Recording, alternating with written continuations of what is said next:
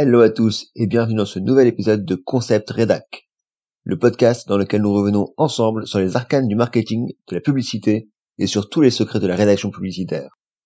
On y parle de ce que l'on appelle couramment le copywriting ou plus rarement en français le métier de concepteur-rédacteur. Au fil des épisodes, vous apprendrez ainsi comment construire et rédiger un argumentaire convaincant et passer à l'action pour donner un coup de boost à tous vos projets. D'ici là, je vous souhaite un excellent épisode en espérant qu'il vous intéressera. Le copywriting est étroitement lié à la notion de storytelling. Il s'agit bien souvent de tenir le lecteur en haleine, afin que celui-ci ait envie non pas de tourner la page, mais de scroller la page, ou de cliquer pour en savoir plus. Comme évoqué dans les épisodes précédents, l'objectif du copywriter est simple. Pousser ses lecteurs à agir dans le sens qu'ils souhaitent. Et cela va dépendre étroitement de l'histoire que l'on va raconter, de savoir si oui ou non le lecteur va y adhérer. Prenons un exemple pour ça. Euh, imaginons que je suis une entreprise qui vend des produits pour la cuisine. Disons par exemple que je vends des éponges.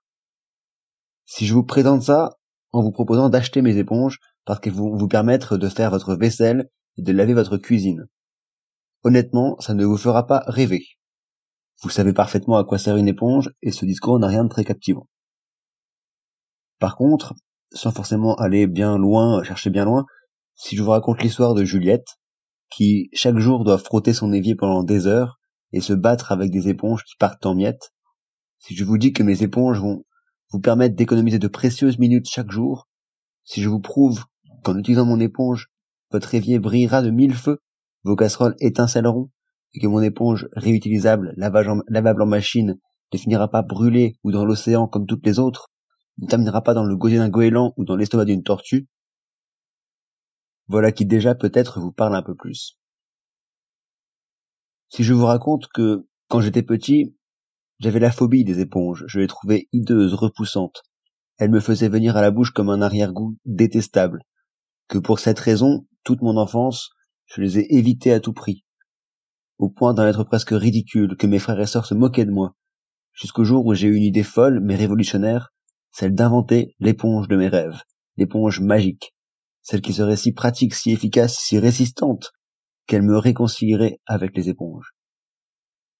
Je pense que vous l'avez compris, les histoires ont un réel pouvoir de conviction, et cela en fait un levier essentiel pour n'importe quel copywriter. Alors vous vous dites peut-être, très bien, d'accord Thomas, enfin il faut raconter une histoire, mais idéalement, il faut raconter une histoire qui emporte le lecteur, qui lui parle, alors comment je fais? Comment on fait ça? Comment raconter une histoire qui va scotcher le lecteur sur sa chaise ou dans son canapé? Eh ben, Je vous propose trois conseils pratiques et simples à mettre en application. Le premier, c'est de fixer un cadre pour que le lecteur puisse commencer à se plonger dans son imagination. Il suffit pour ça de répondre à des questions très classiques, un peu à la manière d'un journaliste. Quand cela se passe-t-il? Où? Qui? Quoi? Et pourquoi? Par exemple, si je vous dis que tout a commencé à Londres en 1931. Déjà, votre cerveau a envie d'en savoir plus, de savoir ce qui a commencé à Londres en 1931. Une deuxième astuce qui vient juste derrière, c'est que pour stimuler votre imagination, il est bon de s'appuyer sur les cinq sens du lecteur. Tout le monde connaît ou a déjà entendu parler de la Madeleine de Proust. Si cet épisode est resté célèbre et connu de beaucoup de gens qui n'ont jamais ouvert un livre de Proust, c'est précisément parce qu'il fait appel au sens du lecteur au goût, mais aussi, et c'est le troisième point, à ses émotions. C'est-à-dire que ce troisième conseil pratique, c'est que bonne histoire suscite les émotions du lecteur. Chez Proust, l'émotion vient du fait que le goût de la Madeleine rappelle au personnage des souvenirs forts, ce qui lui procure des émotions, que le lecteur ressent à travers lui et partage.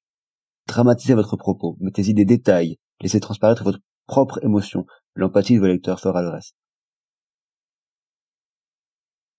Pour récapituler rapidement ces trois conseils, euh, commencez donc par poser un contexte avant de jouer sur le sens, sur les différents sens de vos lecteurs et sur leurs émotions. Sur ce, j'espère que cet épisode de Concept Redact vous aura intéressé. Si c'est le cas, n'hésitez pas à le faire savoir, à laisser votre avis sur le podcast, et si vous pensez qu'il peut être utile à d'autres, n'hésitez pas à le partager. On se retrouve très vite pour un nouvel épisode. En attendant, portez-vous bien et à très vite